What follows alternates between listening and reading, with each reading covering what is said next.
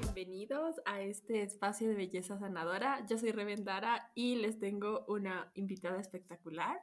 Estoy con Jaire, ella es arquitecta, una amiga, colega que admiro muchísimo y la ha invitado hoy para hablar acerca de cómo ser mujer en un mundo diseñado por y para hombres.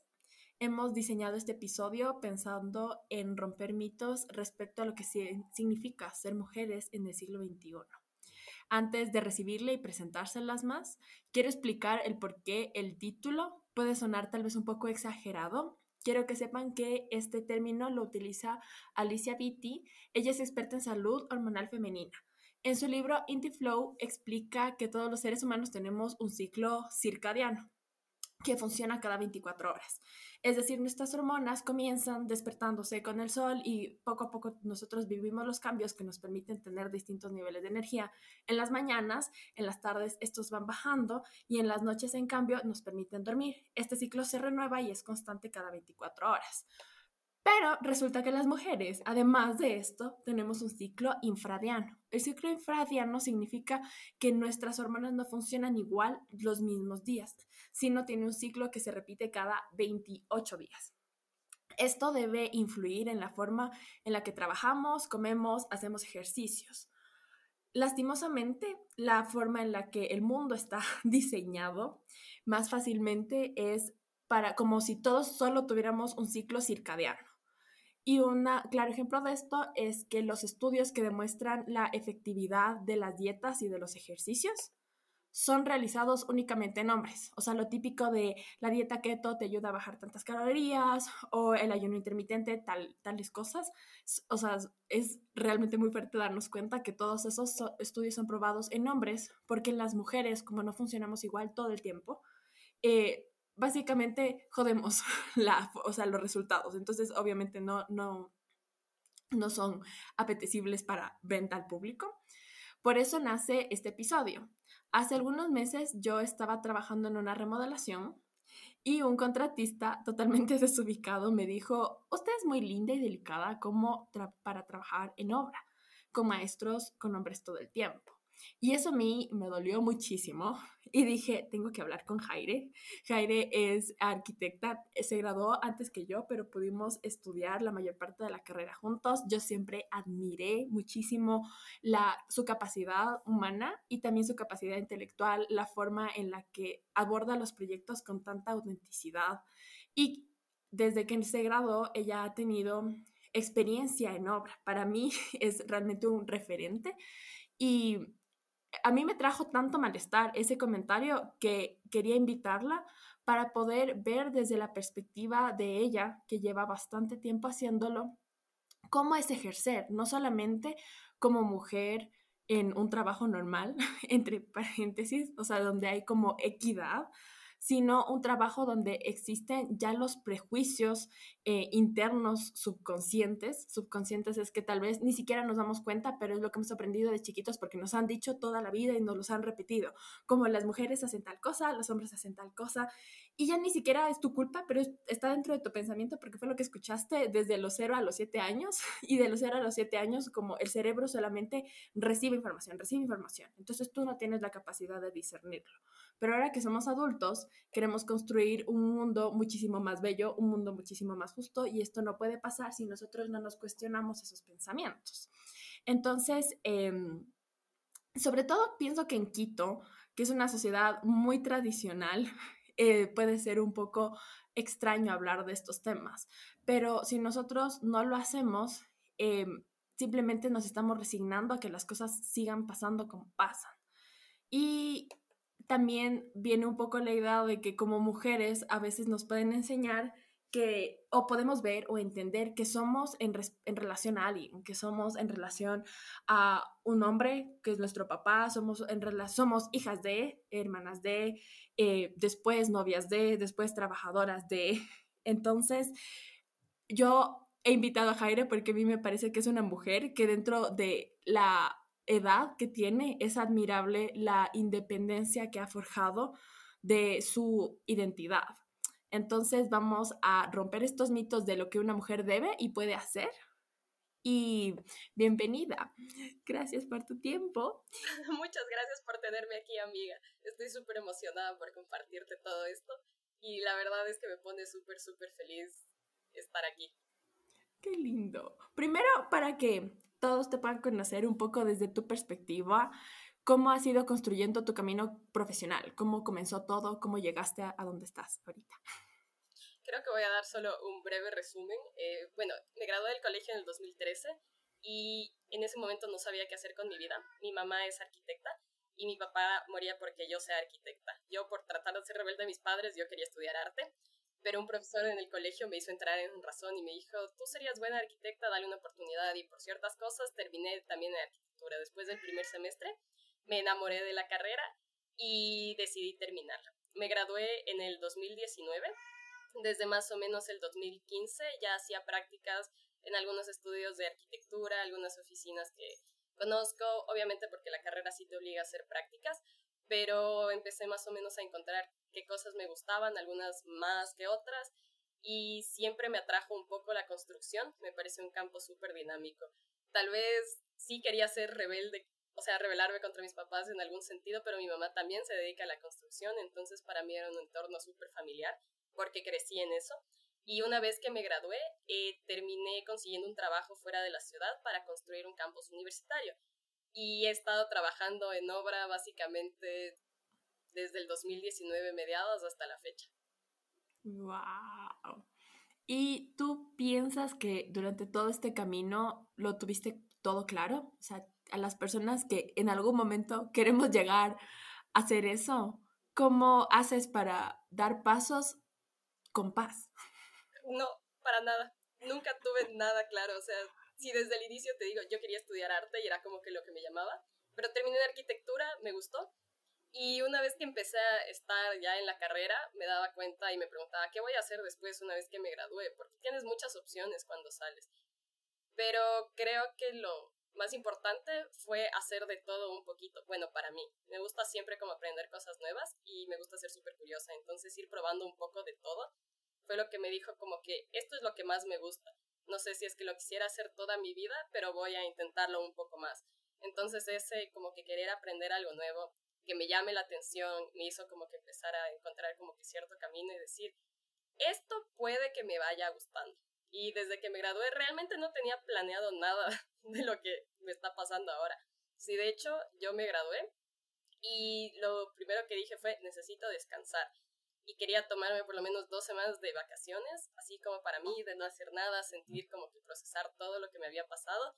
Eso no pasó porque me salió como un trabajo nuevo inmediatamente y dije, bueno, tal vez llegue algún momento de descansar.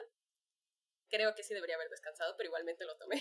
Y la gran ventaja es que me gustó un montón lo que estaba haciendo en ese entonces decía, si es que no me gusta, puedo cambiar de trabajo, como que no me da tanto ese miedo al cambio.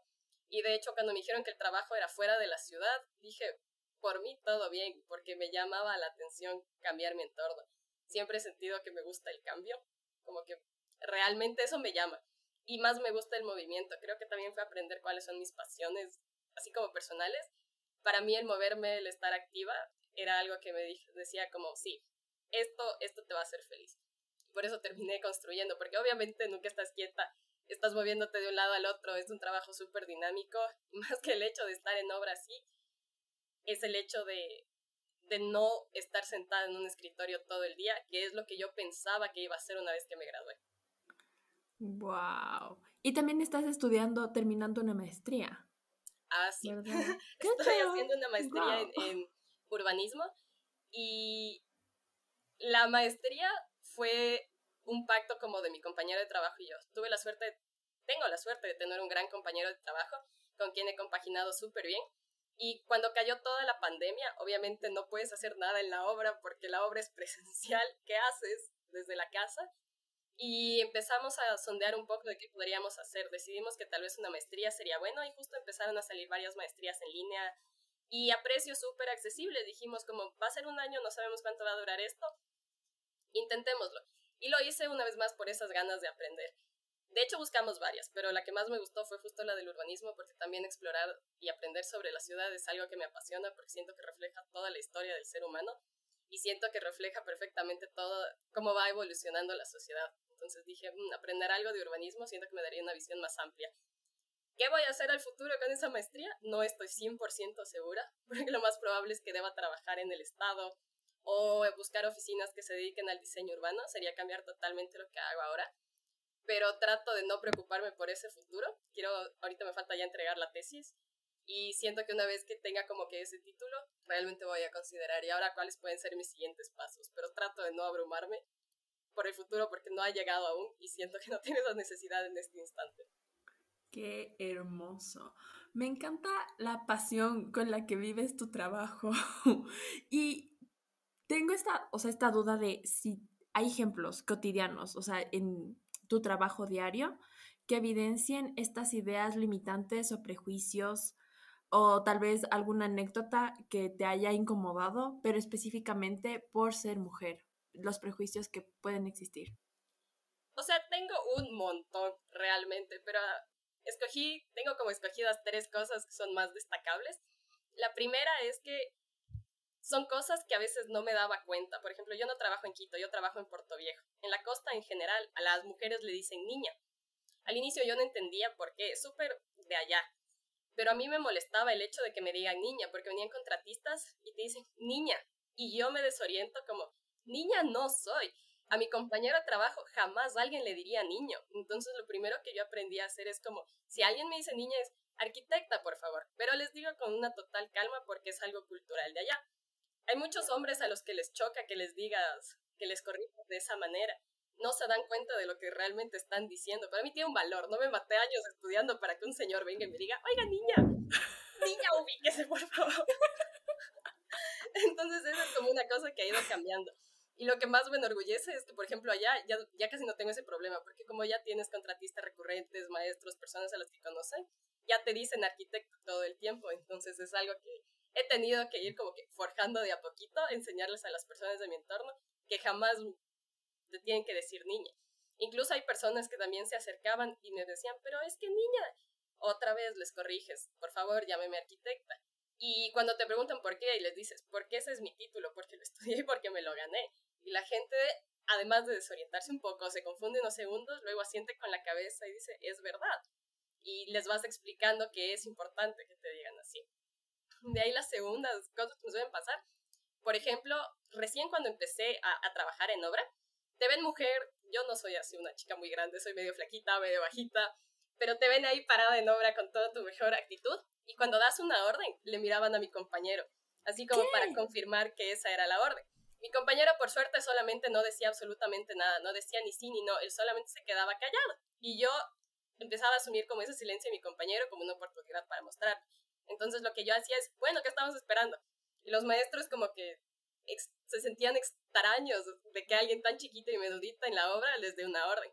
Y por suerte mi compañero en eso siempre fue súper, súper chévere, porque en ese sentido él jamás ha como que menospreciado lo que yo he dicho o ha dado contraórdenes a lo que yo digo.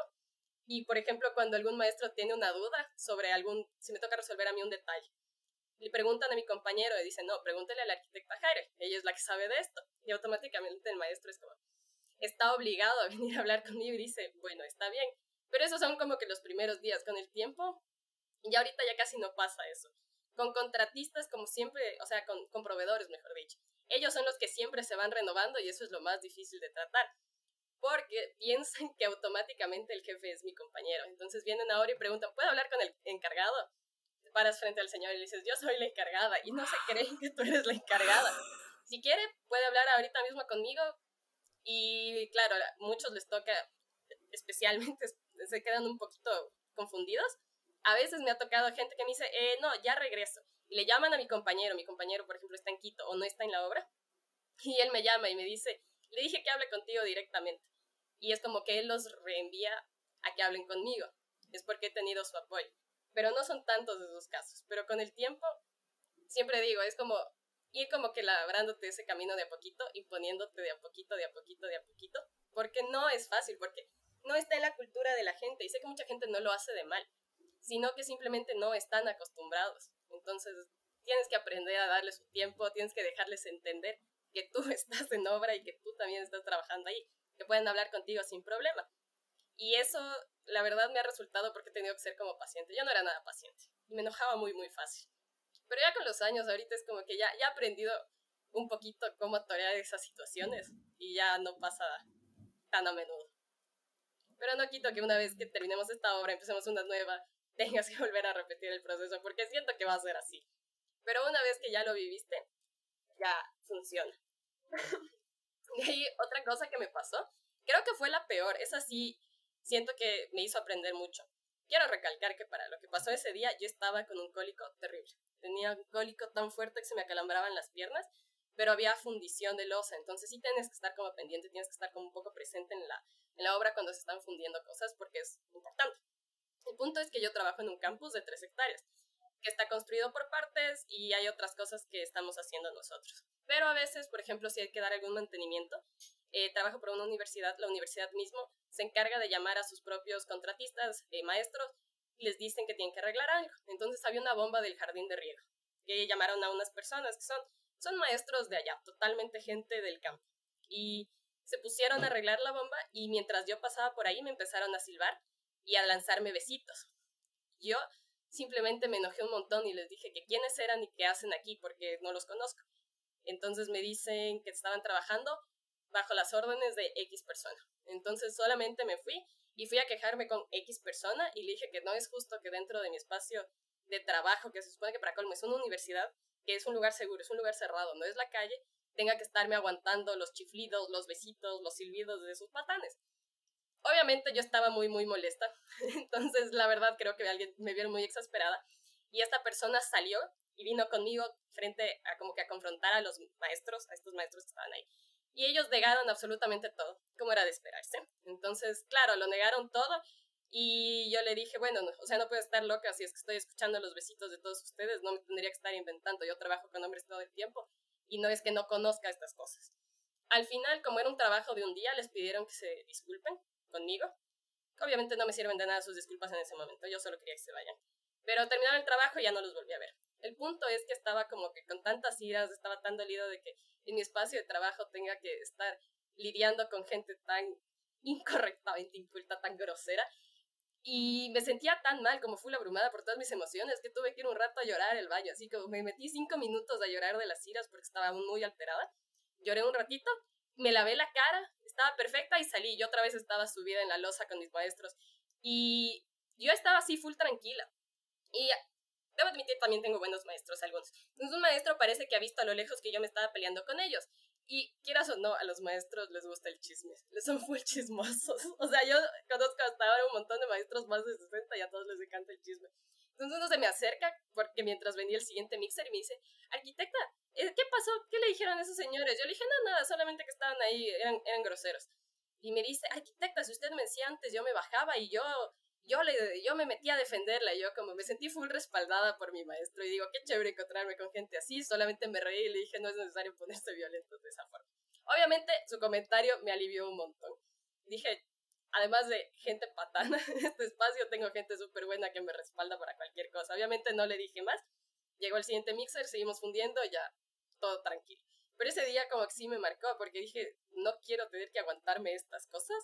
Y la verdad es que haberles gritado, bueno, sí les grité a los señores, un poco a los que estaban trabajando en la bomba, me hizo sentirme como mucho más fuerte, pero también me hizo darme cuenta de que hay días en que no voy a estar tan fuertes como otros, porque usualmente cuando, por ejemplo, me han chiflado en la calle o cuando te lanzan besitos por allá, suelo contestar o simplemente lo ignoro, pero no me afecta. Pero ese día sí me dejé abrumar por mis emociones, dije, chuta, hay días en que en serio no puedo ser tan fuerte como todos y eso está bien. Tengo que aprender que no todos los días voy a poder hacerle frente a estas cosas.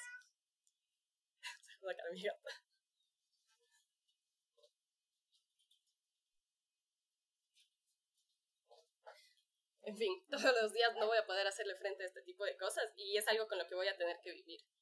Y sé, sé que no voy a poder escoger el día en que vaya a tener que enfrentarme a estas situaciones, preferiría no tener que hacerlo, pero no es algo que, que vaya a pasar. Sé que va a tener que pasar otra vez y voy a tener que estar lo más tranquila posible para, primero, no perder la compostura, si es que me vuelve a pasar en mi espacio de trabajo, y dos, si es que me pasa fuera de mi espacio de trabajo, tratar de estar lo más tranquila posible para que no me pase algo peor después. Porque por poder confrontar a alguien hay gente que también te responde de regreso. Así que sí me da como un poco de miedo a veces. Qué fuerte.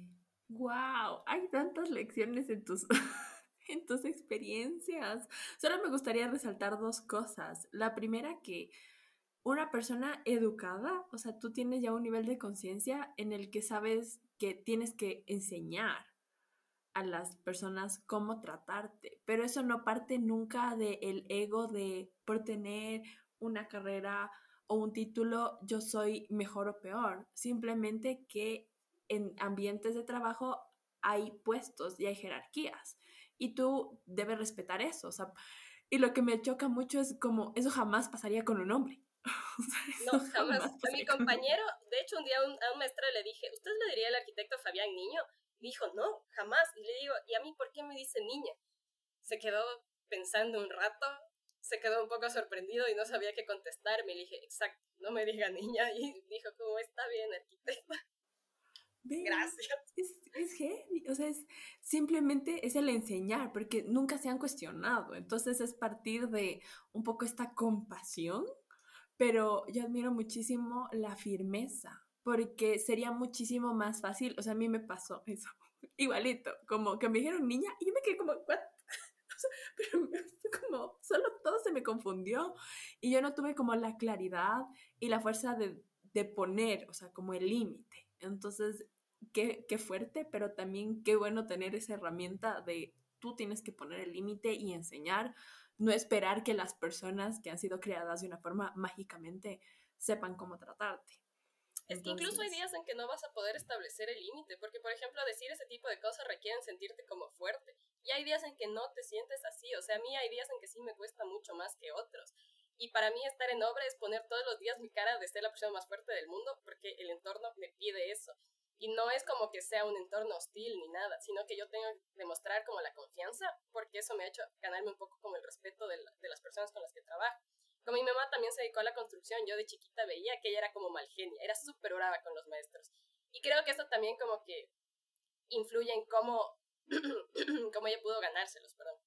El punto es que yo dije, yo no quiero ser así de brava con mis maestros, porque siento que a mí me haría daño sentir que soy así molesta, que tengo como mal genio. O sea, yo quiero ser otra cosa. Entonces lo que empecé a hacer es como cuando yo estaba en el colegio, tenía un amigo que me, que me decía, no me importa si es que nos va mal en el examen, yo te voy a copiar. Y yo, ¿por qué? Y me dice, porque tú tienes full confianza en lo que escribes. Entonces esa frase me sonó. Obviamente me dijo, si es que tú dices, yo te creo. Porque como que tenía la costumbre de decir ciertas cosas o hacer ciertas cosas, así estén mal, yo ya voy con confianza. No importa, esa, es la imagen con la que acostumbré. Entonces dije, creo que esto me puede servir. Entonces, por ejemplo, cuando hay que resolver algún detalle o algún problema, yo digo las cosas con full convicción. Y lo más chévere ha sido que esa convicción hace que los maestros también puedan discutir contigo en un nivel como medio técnico.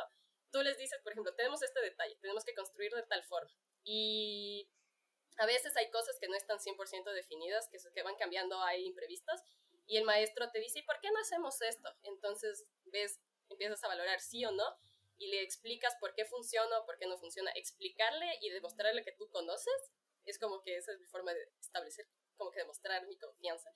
Y automáticamente con eso, ya con el tiempo hemos como que podido trabajar full mano a mano con ciertos maestros, porque ya cachamos las cosas súper rápido, nos entendemos bien y podemos tener otra dinámica que al inicio no tenía, que solo tenía como, por ejemplo, con mi compañero, porque yo me los he tenido que ir ganando, yo en serio me los he tenido que ir ganando desde cero, de a poquito. Ay, amiga, es que tú no te das cuenta, pero te voy a explicar lo que pasó, cacho. hay, según Alicia Vitti, bueno, y otras como las cosas, las cosas, las filosofías occidentales no ven la energía como femenino y masculino. No depende algo de un, o sea, no, no tiene nada que ver con el género sino que todo el mundo y toda la naturaleza tiene energía masculina y energía femenina. Entonces la energía masculina, o sea, se le llama así, pero también es como el yang, es el negro, es la fuerza, es la acción, es em, el movimiento, o sea, es como que el mundo tiene opuestos, entonces el opuesto que se le llama masculino, pero puede ser yang, negro, depende de, de, la de la filosofía, pero hay esta energía de, en este caso, como tú puedes abordar un problema desde la acción, desde el gritar, desde el enojarte. Pero también hay el opuesto, que es la energía femenina, que es un poco como solo recibir y acostarte el sol, el, la pasividad, el no hacer nada, el en lugar de movimiento elegir el descanso o decirlo suave. Entonces, la forma en la que tú abordas, desde lo que me cuentas, si el mundo está acostumbrado a que se lo haga de una forma masculina y fuerte y gritando, pero tú lo haces desde una forma femenina, o sea, desde la energía femenina. No, no significa que un hombre no lo pueda hacer así, porque yo he conocido a muchísimos hombres que tienen una cantidad de energía femenina que yo digo, wow, como mantienen la paz, mantienen la calma, no gritan y, y funciona, o sea, funciona y no es que esté bien o mal actuar de una u otra forma, pero a veces tú dices como mi sistema nervioso no, no puede estar en su modo masculino todo el tiempo, sino tú desde la inteligencia, desde la pasividad, desde el explicar, hablando despacito, has visto que funciona. Entonces, para mí eso es increíble. es increíble. Me hace mucho, mucho sentido lo que dices. Definitivamente siento que es algo que tenía que ir aprendiendo a integrar, porque hasta hace unos años yo tenía como un poco esa personalidad parecida a la de mi madre, y para mí era agotador tratar de mantener esa personalidad, como que carácter fuerte, súper eh, duro hasta cierto sentido, pero es cansado. Definitivamente. Es cada persona es distinta, o sea... Para mí lo era y tuve que buscar mis maneras de sobrevivir a la obra, porque incluso son jornadas. Estás ocho horas moviéndote todo el tiempo, entonces no es que sea así un trabajo muy relajado, que digamos. Entonces sí te drenas de energía brutal. Pero puedes estar mejor o peor al terminar el día, eso ya depende de ti, de cómo lo tomes. Y ya que hablas de esto de, o sea, las horas de jornada, porque son pensadas en igual como alguien que tiene su energía a tope todos los días y en una mujer eso no pasa, o sea, hay días en los que solo por el simple hecho de estar sangrando, tu organismo consume el doble de calorías. O sea, tú no tienes ni que hacer ejercicio, o sea, solo para el hecho de respirar y producir saliva, tú ya estás consumiendo internamente el doble de calorías, entonces obviamente vas a estar más cansada. ¿Qué hábitos tienes tú como para que eso, para poder balancearlo, para poder autocuidarte.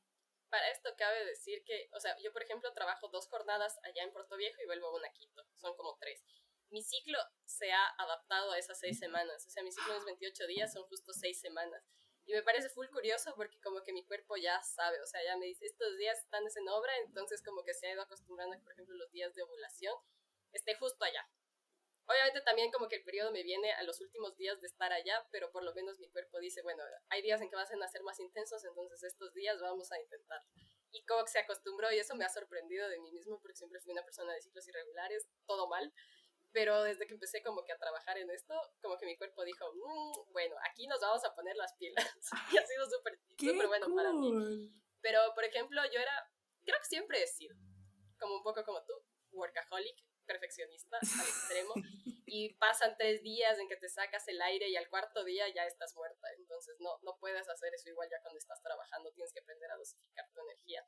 Lo que más me ha servido, o sea, mi compañero tiene esa costumbre de que 5 de la tarde se acaba la jornada del día y él automáticamente se va, desaparece y no coge el teléfono. Yo a veces me quedaba haciendo cosas, pero a veces te quedas haciendo cosas y te van dos, tres horas más y es como, no, no tiene sentido, no puede ser empecé a hacer exactamente lo mismo que él. Días en que, por ejemplo, son fines de semana o una vez que se acabó la jornada laboral, yo ya no contesto nada.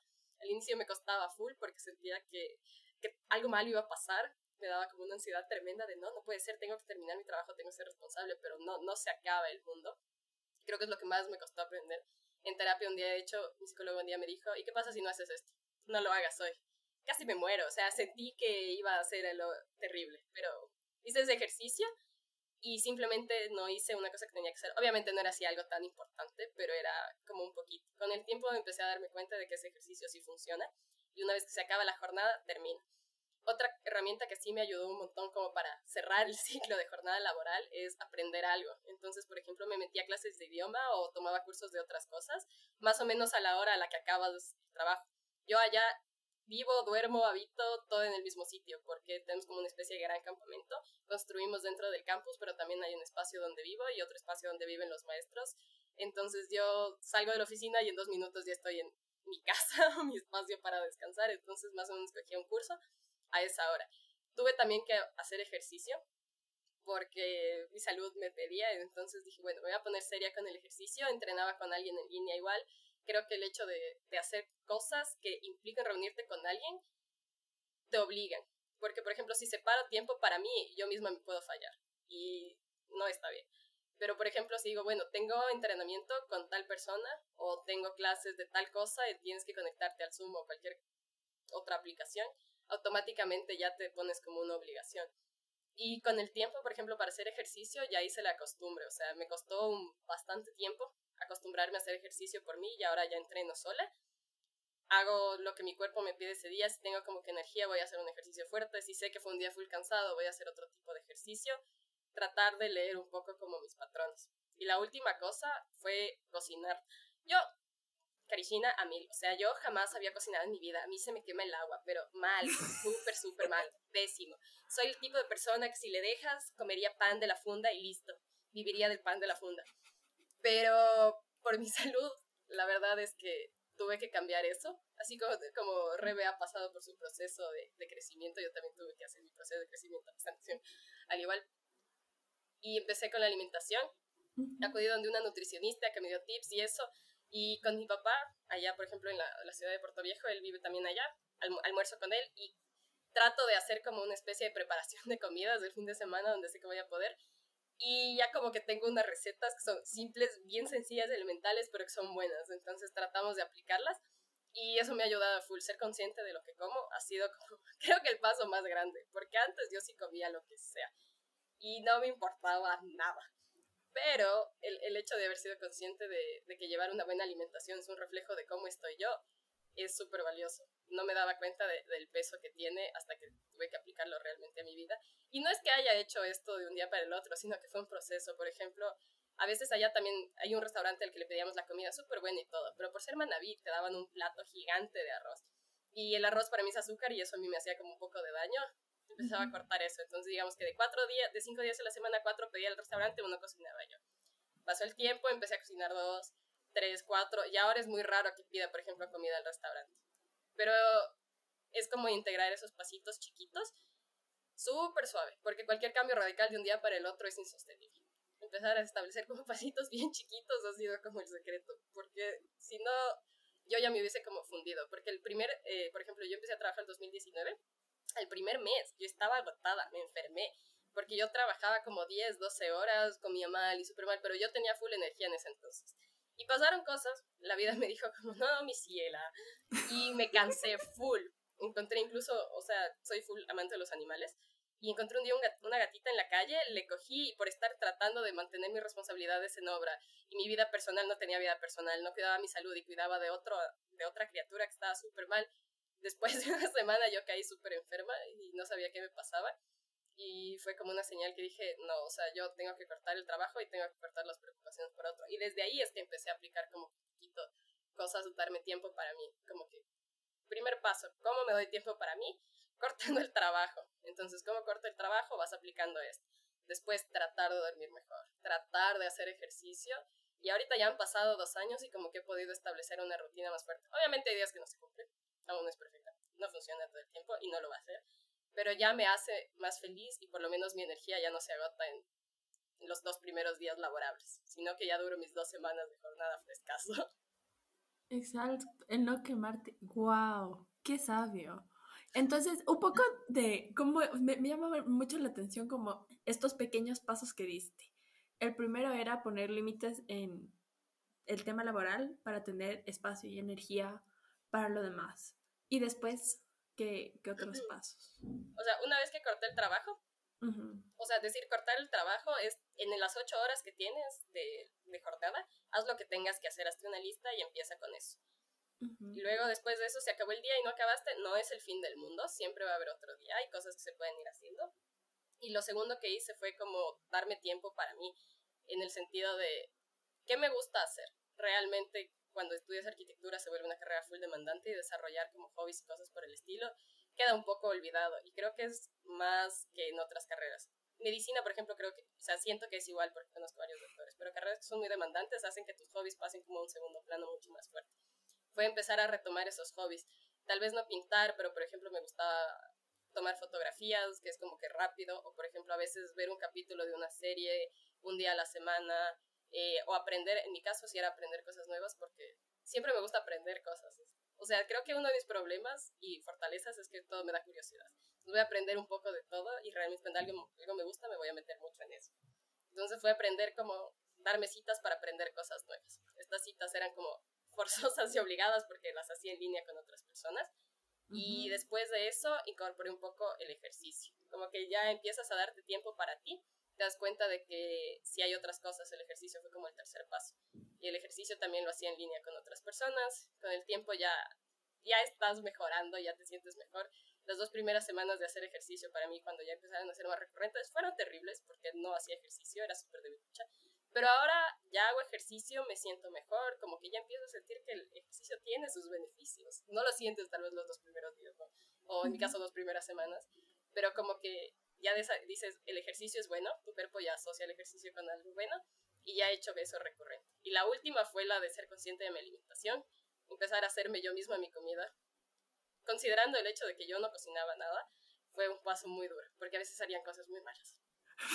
Tienes que comerte igual. no, no, voy a desperdiciar mi comida de ganda, pero es como que sabe raro, así, está insípido, ahí te das cuenta de que con el tiempo ya, ya empiezas a ver qué te gusta. A mí, por ejemplo, me parecía full extraño que yo me acostumbré a comer full cosas sin sal, porque en mi casa no comían sal, pero me cuenta como que sí, está bien, entonces ya con el tiempo empecé yo misma a comprar especias, así jamás en mi casa, no solo yo, sino todos así como medio malos, flojos en ese tema de la comida pero ya empecé a comprar como especias, ya iba yo al súper, ya me emocionaba ir al súper, ya me sentía full señora yendo al súper yo misma a comprar mis cosas, pero súper orgullosa porque sabía que iba a hacerle las cosas y me iba a gustar. Y ahora ya es como, hmm, ya puedo, me siento orgullosa de que puedo cocinar. Y lo mejor es que te sientes bien después de eso. Es que es totalmente, es como la gasolina, es, es, la calidad de cosas que consumes, porque lo que consumes no es solamente comida, o sea, consumes todo lo que dijiste. Y me acuerdo clarito que nosotras, nuestro almuerzo en la universidad probablemente era un pastel de chocolate. Era un pastel, el mío era un pastel de chocolate y una funda de rufles, entonces metía las rufles dentro del pastel para que el pastel esté crujiente y eso era mi comida. Eso y una Coca-Cola o un B220 y después tenía una taquicardia que me quería morir por dos días. Terrible. Y todos los basureros llenitos de B220. O sea, hijo de madre, yo no sé cómo sobrevivimos. Pero algo que igual nos junta mucho es que este deseo, esta pasión como por hacer bien nuestro trabajo y como de verdad creo que viene de un anhelo de servir. A veces nos puede llevar a un extremo de no poner límites, de no poner límites a nada. Pero antes de irnos a la pregunta de los límites, volviendo un poco a los mitos culturales que puede haber, ¿qué piensas respecto a una mujer trabajando en obra? ¿Qué mitos culturales tú sientes que en estos años has tenido que enfrentar, has tenido que romper? Creo que lo más importante de la mujer no debería estar en obra. ¿Por qué? Dígame, explíqueme el por qué es que la mujer es delicadita, sí, no, la mujer no es delicadita, o sea, puede ser delicadita, no tengo ningún problema, si salgo de la obra lo soy, pero en la obra no tengo, no tengo esa necesidad, no lo soy, no funciona así. Una cosa que me pasó con un maestro es que uno sale a veces a comprar material, voy con el maestro y me dice, arquitecta, ¿por qué no usa maquillaje? Le digo, ¿por qué debería usar maquillaje? En obra no uso nada de maquillaje. Me dice, es que las mujeres arregladitas se, se ven bien arregladitas. Le digo, yo siento que me veo bien sin maquillaje no tengo por estar, yo estoy arregladita a mi manera. Me dice, pero todas las mujeres usan maquillaje. No, maestro, no todas las mujeres usan maquillaje. Y él dice, pero se me hace raro porque yo solo conozco mujeres maquilladas. Le digo, ese era su entorno, pero ahora yo estoy aquí, este es otro entorno. Y se quedó un poco loco, así como, bien, bien. Y o sea que no le gusta el maquillaje. No, nunca le dije que no me gusta el maquillaje, sino que no lo uso, es mi espacio de trabajo. Después de un tiempo me dice, y se maquillaría para la obra. Le digo, ¿y por qué debería hacerlo si es un gasto comprar maquillaje para un lugar en el que voy a estar sudando todo el día? Se me corre y se me daña. Yo, todo, muy, delicada, se me va a correr y se me va a dañar, así que no.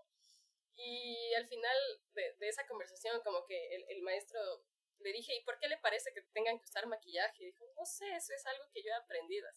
Digo, sí, pero siempre se puede aprender algo nuevo. Al final el maestro se ha acostumbrado y no tiene ningún problema. Otra cosa que me pasó no solo es que las mujeres no deben estar en obras, son delicadas. Yo tengo dos tatuajes. Y para mis maestros, ver una mujer con tatuajes es rarísimo. O sea, de hecho, de hecho un señor tuvo el descaro de decir, uy, ya se dañó. Y yo digo, y yo le contesté como, chuta, ya nada, ya no le gusté. Qué lástima. Pero ese era un proveedor, así un proveedor que nunca me cayó bien. De hecho, vine a dejar con una proforma, pero dijo, no, es que ya no me gustan con tatuajes. Y yo, chuta, qué lástima, qué de qué hombre me estoy perdiendo. Obviamente no trabajamos con ese señor porque mi compañero tampoco le gustó su, su forma de dirigirse, pero solo tuve como ese comentario que decirle. Y hay, hay otros maestros que se sorprenden y están súper bien. Pero algo que me ha pasado es que a veces yo tenía que ir manejando. Y en el carro me daba cuenta de que sí hay muchas cosas que los hombres ya vienen como que con esa idea preconcebida de que las mujeres no tienen que ir solitas, no, no tienen que exponerse a riesgos. Y a mí siempre a veces iba con un maestro en el carro, porque puede pasar algo en carretera. Y por seguridad, mi compañero también iba con algún maestro a veces en carretera. Y ahí hablando con, con varios maestros, me preguntaban, ¿y arquitecta, usted cómo supo que quería dedicarse a la obra? Y dije, no lo supe, solo como que he venido a esto y me ha gustado. Y me dice, pero es que la obra es difícil. Y le digo, no tiene por qué ser difícil. O sea, ¿a usted le parece que es difícil? Y me dice, no, porque yo soy hombre. Y le digo, ¿y qué tiene que usted sea hombre? Y me dice, es que siempre hemos estado hombres en obra. Y, a mí es como que me lleva pues, siempre preguntarles, ¿y qué tiene que sean siempre hombres? Y me dice, es que a veces pasan cosas y no es bueno que vea. Imagínese que alguien se accidente, usted se trauma. Le digo, yo me traumaría, pero sé que usted también. Imagínese que un día haya un accidente y pase algo y yo, yo tenga que ver algo, lo va a ver usted también. Y no creo que por ser mujer me vaya a afectar. De otra, creo que, no creo que por yo ser mujer a usted no le vaya a afectar. Y dice, no, sí, o sea, yo una vez vi un accidente y aún no lo supero. Y le digo, exacto. O sea, si es que usted se ha sentido mal por eso, se ha sentido afectado, probablemente yo también, pero no es por el hecho de ser mujer, sino porque usted es humano muchas veces, como muchos tienen estas ideas concebidas de que definitivamente hay que tener fortaleza como para estar en obra, pero no, no es tanto fortaleza, sino hay que tener como que solo las ganas de estar ahí y que, y que realmente te guste. Muchos es como, al inicio sí les costaba un montón, pero ¿por qué usted está en obra? No, no le gusta estar en la oficina. Y digo, no, sí me gusta hacer trabajo de oficina, pero me gusta más estar aquí afuera, es más divertido, es más entretenido, pasan cosas, o sea, es realmente algo es sentir que tu trabajo está vivo. Y pasa así todo el tiempo. Me decían, por ejemplo, que cuando maestros, años de experiencia, que a veces tenían mujeres que iban a hacer sus prácticas en obra y que solo salían a tomar fotos. Y les digo, es que muchas veces hacer prácticas de construcción no te piden muchas otras cosas que llevar como el libro de obra y el diario, entonces salen a tomar fotos.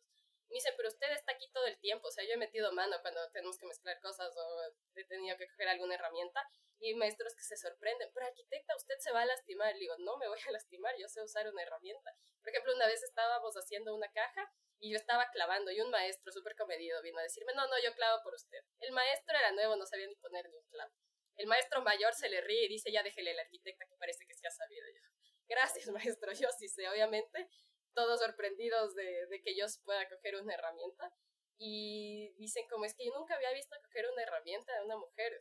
Obviamente no han visto, pero están viendo y sería bueno que lo vean más, y es porque no somos muchas mujeres en obra, porque al inicio todos tienen esa idea de que sí, la obra es más difícil. No, no, no es más difícil.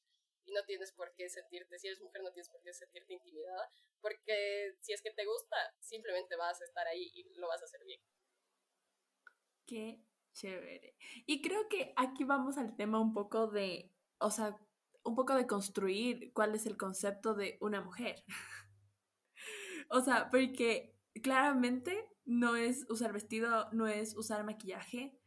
¿Qué es lo que para ti en este momento puede ser, o sea, como más que algo del pasado, para ti, ¿qué es ser mujer ahorita, ser mujer en obra? O sea, ¿qué, qué ventajas, desventajas, qué, qué tiene? Voy a comenzar con mi definición de qué es ser mujer, porque sí tengo toda una historia que vale la pena compartir al respecto.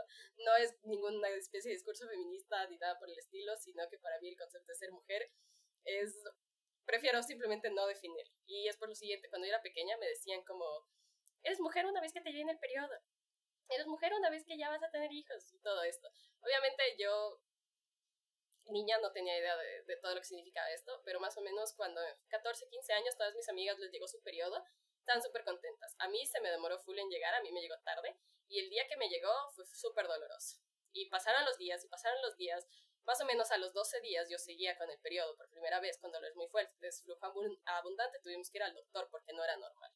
Fuimos al doctor y el doctor, ahí yo llorando del, del dolor, súper mal, acalambrada hasta las piernas, me dice, felicidades, eres mujer, esto te significa que tú un día vas a poder tener un hijo. Yo en ese malestar que sentía le dije, ¿y a mí de qué me sirve ser mujer? Yo soy más que mi capacidad de concebir o la sangre que tengo en este momento en todo lado. Porque para mí esa primera vez fue traumático, fueron casi 20 días de un ciclo terriblemente abundante y doloroso. Y yo como que bloqueé mucho eso de yo no quiero ser mujer definitivamente porque esto es traumático. Y durante varios años tuve muchos conflictos con mi ciclo y con la idea de que ser mujer era lo que me habían dicho, de que felicidades, algún día vas a ser mamá. Y para mí automáticamente se volvió como una negación, decir, no, yo soy más que lo que me están diciendo que voy a hacer. Y tal vez fue un poco negativo haberme querido pelear con mi periodo tantas veces durante años y hasta que hace poco no empecé como a aceptar de que, bueno, mi periodo no es fácil como el de otras mujeres, voy a vivir con él como se pueda. Ha mejorado full, como que hacer las paces, pero ese pensamiento no ha cambiado. Soy mucho más de lo que me han dicho mis padres, mucho más de lo que me han dicho los doctores, mucho más de lo que me han dicho el entorno.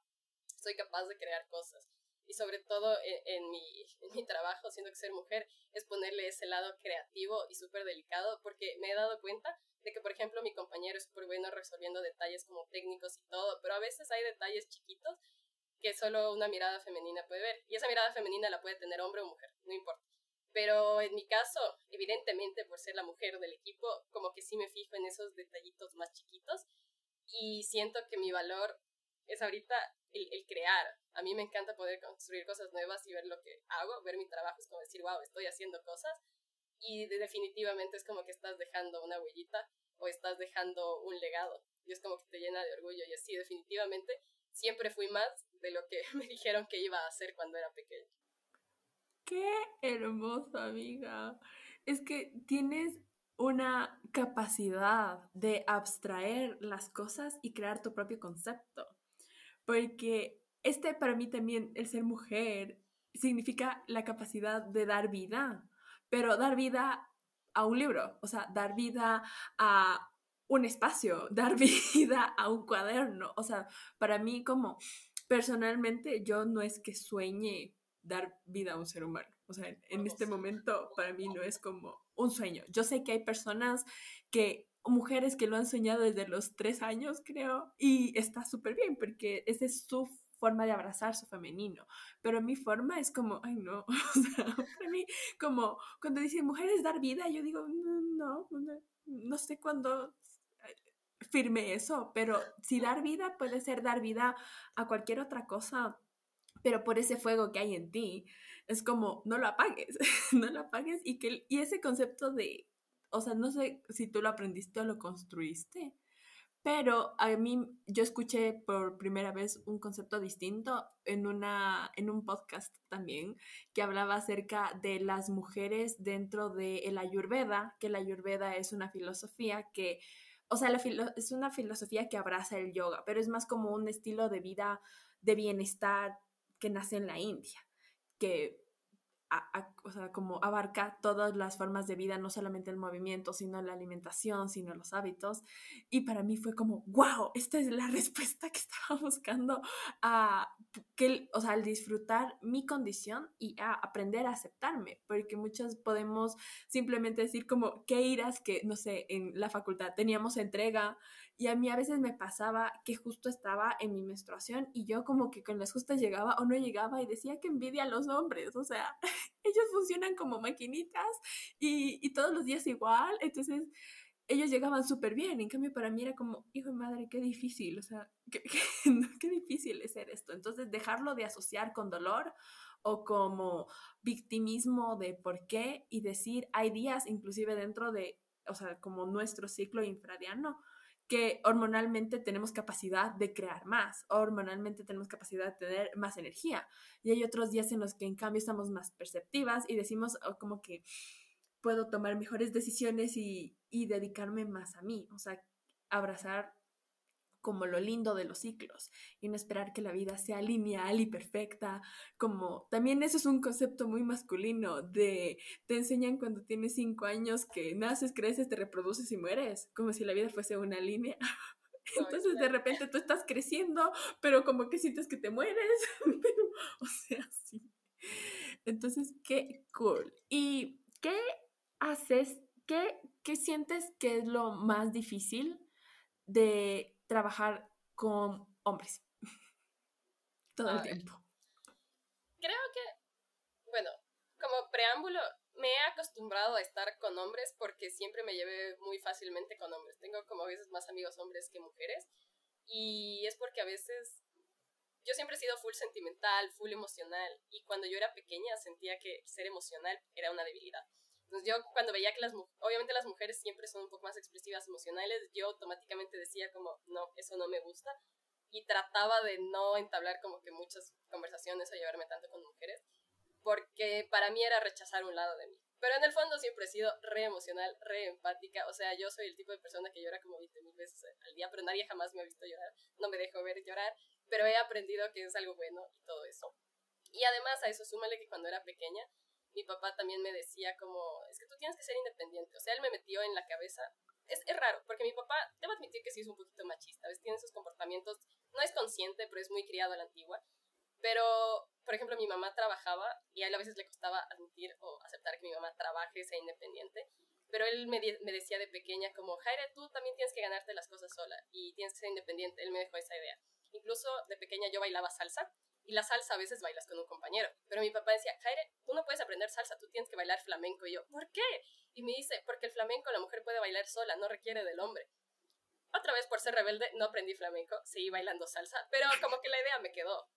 Entonces igualmente eso me hizo seguir aceptando que tal vez las mujeres podían tener algún problema si eran sensibles, delicadas, que yo tenía que ser independiente y el ser así como que tener ese carácter o esa personalidad me hacía tener mucha afinidad en cosas de hombres. Y claro, crecí con eso. Igualmente cuando llegaste cuando llegamos a la facultad, somos muy pocas mujeres en nuestro grupo, realmente somos limitadas y somos poquitas, pero todas son muy chéveres. Pero la gran mayoría son hombres. Y claro, pasan los años de facultad, sigues teniendo amigos hombres y llegas a la obra donde eres la única mujer. Cuando llegué a la obra con todo este como que contexto, con todo este bagaje, no se sintió raro al inicio porque yo ya estaba acostumbrada pero sé que para muchas personas, en cambio, sí es más complicado cuando, se, cuando no están tan acostumbradas. Pero con el tiempo me fui dando cuenta que más que trabajar con hombres, era trabajar con personas que aún están muy cerradas de mente a aceptar mujeres. Porque el problema no es que sean hombres, el problema es su educación. Con el tiempo he visto que hay como dos tipos de maestros. O sea, también tengo la suerte que todos mis maestros son re inteligentes. Yo les admiro full a muchos de mis maestros porque son gente súper pilas y que circunstancias de la vida les, les impidieron ir a la universidad o estar en un colegio o graduarse de la secundaria, ese tipo de cosas, pero son súper brillantes. Y hay dos tipos de, de, maestros un poco. Los que en serio aún se rehusan a aceptar que esté ahí y ellos son los más difíciles de tratar y son los con los que más me he tenido que esforzar. Con ese tipo de maestros he tenido realmente que demostrarles que yo sé. Y con ellos sí es como que tengo que poner mi mejor cara, poner toda mi energía y decir, ponerme full las pilas y decir, este es mi momento y voy a tener que explicar las cosas de la manera más técnica posible. Y cuando demuestras ese lado súper como técnico de sabiduría, hasta cierto sentido, el maestro empieza a tomarte en serio y te acepta. De ahí hay otros maestros que en cambio no tienen un montón de inteligencia emocional y como que dicen, o sea, no, no estoy tan acostumbrado, pero qué, qué bueno tenerle arquitecto. Y es el tipo de maestros después con los que hablas un poco más, o sea, ya, ya me he acostumbrado a que a veces me encuentro con algún maestro cuando nos toca viajar o salir a comprar material, hay unos que son más conversones, hablas y puedes desarrollar muchas cosas. Uno una vez incluso me, me preguntó qué opinaba del feminismo y fue súper extraño porque él quería saber, porque dice que había, justo habían marchas, las típicas protestas, y él decía que qué es esto, que le daba curiosidad saber, que él no entendía. Entonces le traté de explicar un poco desde lo que yo cachaba, de la forma más sencilla, y me di cuenta que ellos simplemente nunca fueron educados para eso. Y no es que sean malos, simplemente es como el ambiente en el que crecieron y punto. Y aquellos que son tercos, maestros súper tercos, son aquellos que como que no quisieron aprender un poco más, pero aquellos maestros que son como que más abiertos, son los maestros curiosos y son como que más fáciles de tratar en obra. Entonces puedes ir identificando más o menos ese tipo de personas. A mí me ha servido mucho identificar para saber cómo tratarles Y creo que un reto ha sido realmente ser mucho más observadora, o sea, ser... Lo que he tenido que aprender es en serio darme cuenta de cómo es la gente para saber cómo tratarla. Porque, por ejemplo, no es lo mismo que llegue el Fabián, que es mi compañero, y hable con ellos directamente, se relaciona muy fácil, pero hay maestros que sí te van a generar resistencia. Y no, ya te digo, no es que es del hecho de ser mujer, sino que ha sido como que su contexto, tienes que tratar de ser comprensiva en eso, pero tienes que tratar de plantarte firme en ese sentido, de decir, bueno, ¿cómo voy a tratar a esta persona? Y ser mucho más observadora de sus actitudes, de sus comportamientos, de cómo te responde, de si te mira a los ojos, y tratar de sostenerle siempre la mirada. Es, ha sido extraño, pero por ejemplo, este, este tipo de cosas de lenguaje no verbal, de tratar de mantener una postura recta y de ser como que mantener el mentón un poco en alto, mantenerle siempre fija la mirada, que te da como que confianza, a ellos también les gana un poquito de terreno. Para mí es cansado tener que estar siempre consciente de estas cosas, porque no es algo de lo que me tenía que preocupar en mi día a día, ni en la facultad, ni en mi entorno, pero sí en mi trabajo. Y tener que integrar, integrarlo de a poquito, eso sí ha sido como el, el principal reto. Aprender a tratar a las personas, ver qué tipo de persona es, cómo lo voy a tratar y tratar de ganármelo. O sea, yo sí no digo, en este sentido, no es como que soy la jefa, sino que me voy a ganar su respeto de alguna forma y lo voy a hacer a mi manera.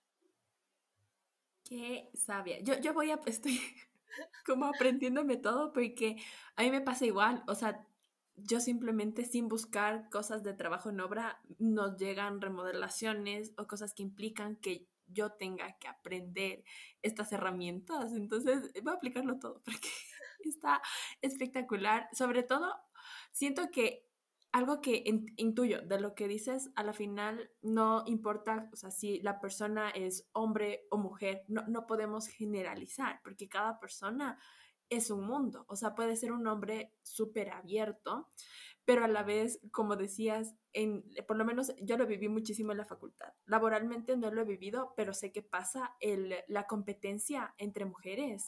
Siempre dicen que el peor enemigo de una mujer es otra mujer.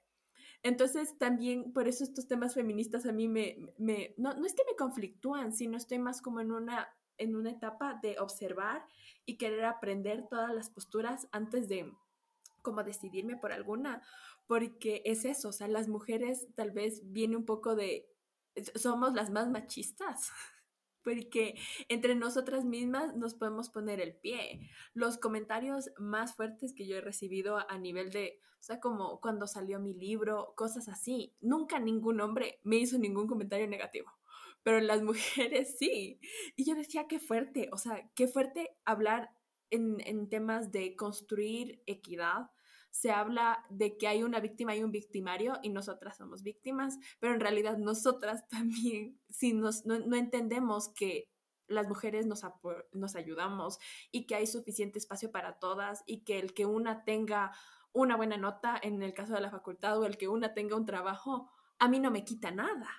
O sea, es eso de, por Dios, por favor, comprendamos que el que tú te, o sea, el que Jaire tenga un trabajo excelente y el verla a ella como brillando, porque así es como se ve de mi parte, o sea, yo la veo brillando porque es algo que yo digo en algún momento me encantaría, pero eso a mí no me quita nada. En cambio viene la idea de mujeres de, ok, había una Barbie, entonces si tu amiga tenía la Barbie, tú no tenías. Pero en el mundo no funciona así. O sea, si ella tiene la Barbie, te está mostrando que es posible.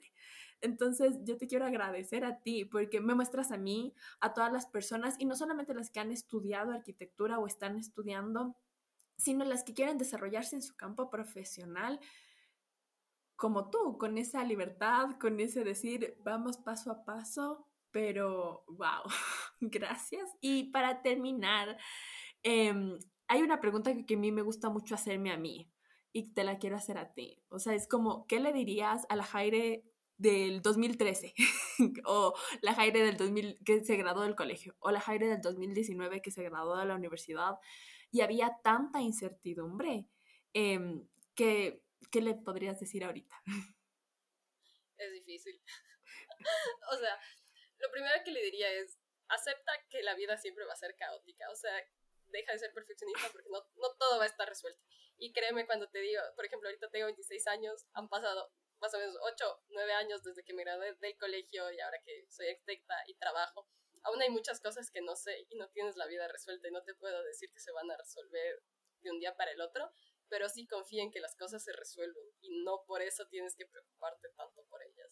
deja de ser tan perfeccionista y descansa así como la, la vida va a pasar quieras o no. Hace un tiempo alguien me dijo, terminé metida en, un lugar y me escuchaba como, es que la vida te da tiempo para todo y solo tienes que aprender a apreciar, o sea, a escuchar los tiempos de la vida. Y como que me resonó esa frase, le diría exactamente eso. Sí, sí va a haber tiempo para todo. Tranquilízate un poco y trata de no estresar. Las cosas siempre se van a ir resolviendo y no se resuelven de un día para el otro. Y te mentirías realmente si es que vas a tener toda tu vida planeada. Vas a saber cómo va a resultar, porque no, no va a pasar así, pero no te vas a sentir disgustada con el resultado. Y la última cosa, creo que una cosa que sí le diría es aprende a estar orgullosa de lo que haces.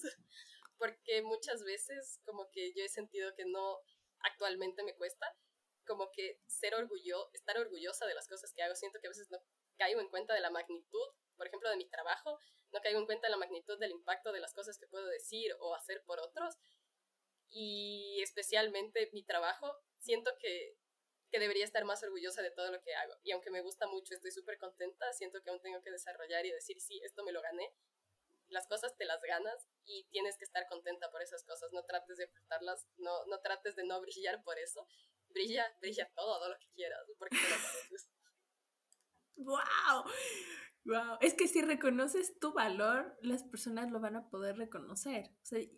y es fácil decirlo, o sea, yo lo digo, pero para mí aplicarlo ahorita es como, hijo de madre, o sea, qué difícil, porque ahí se viene igual mitos de el orgullo, de las mujeres tenemos que estar calladitas, de eres una orgullosa y nadie te va a querer porque eres una presumida. Pero... No, eso es mentira.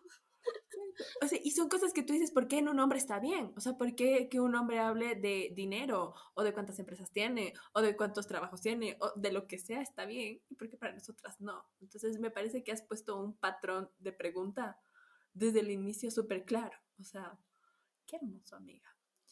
Qué lindo. Primero, quiero, antes de terminar, a terminar con un ejercicio como invitándote a ti y a mí. Es algo que yo quiero aplicar en esta semana en mi vida que es cada vez que culmine de hacer como una actividad importante, preguntarme qué me queda de eso.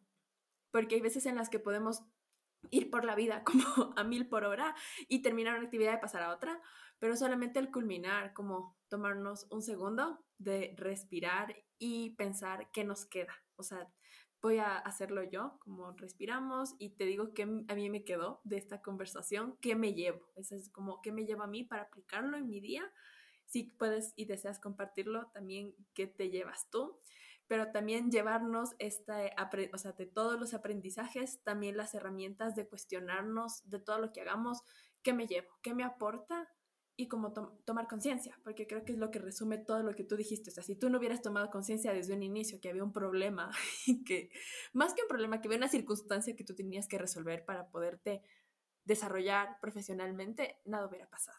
Entonces, primero voy a cerrar los ojos. Tomamos tres respiraciones profundas. El respirar siempre nos ayuda como a calmar y a sentar.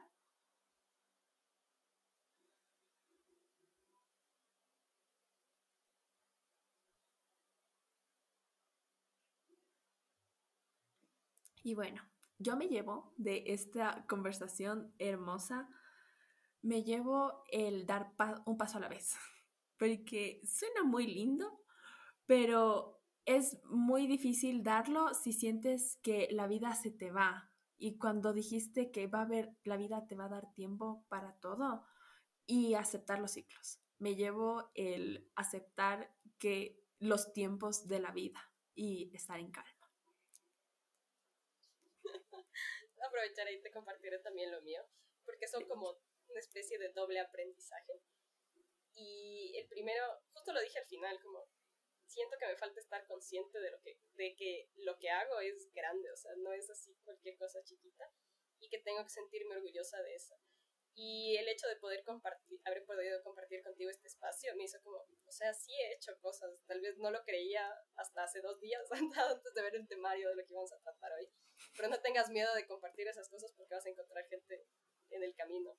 Fue igual que cuando hicimos nuestra sesión de sanación hace mucho tiempo, que encontramos que las dos compartíamos un camino parecido y el hecho de yo haber mantenido mi camino tan calladita no me hizo darme cuenta que otras personas vivían por lo mismo. Y siento que poder compartir las cosas con otros te puede abrir muchas más puertas.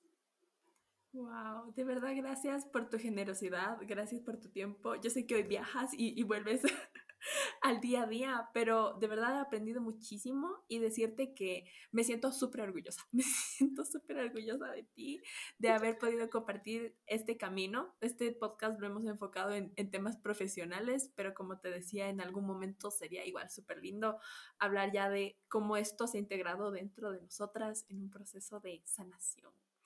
Entonces, Me parece perfecta, amiga. Lo disfruto muchísimo. Gracias. Igual les voy a dejar en la descripción el, el ¿cómo es el, el perfil profesional que tiene Jaire, que tiene unas ilustraciones hermosas y van a poder simplemente con ver sus ilustraciones, su color, su fotografía, toda esa energía tan linda para que también se llenen de inspiración, porque yo creo que es muy lindo llenarnos de inspiración de otras mujeres que nos muestran lo que es posible.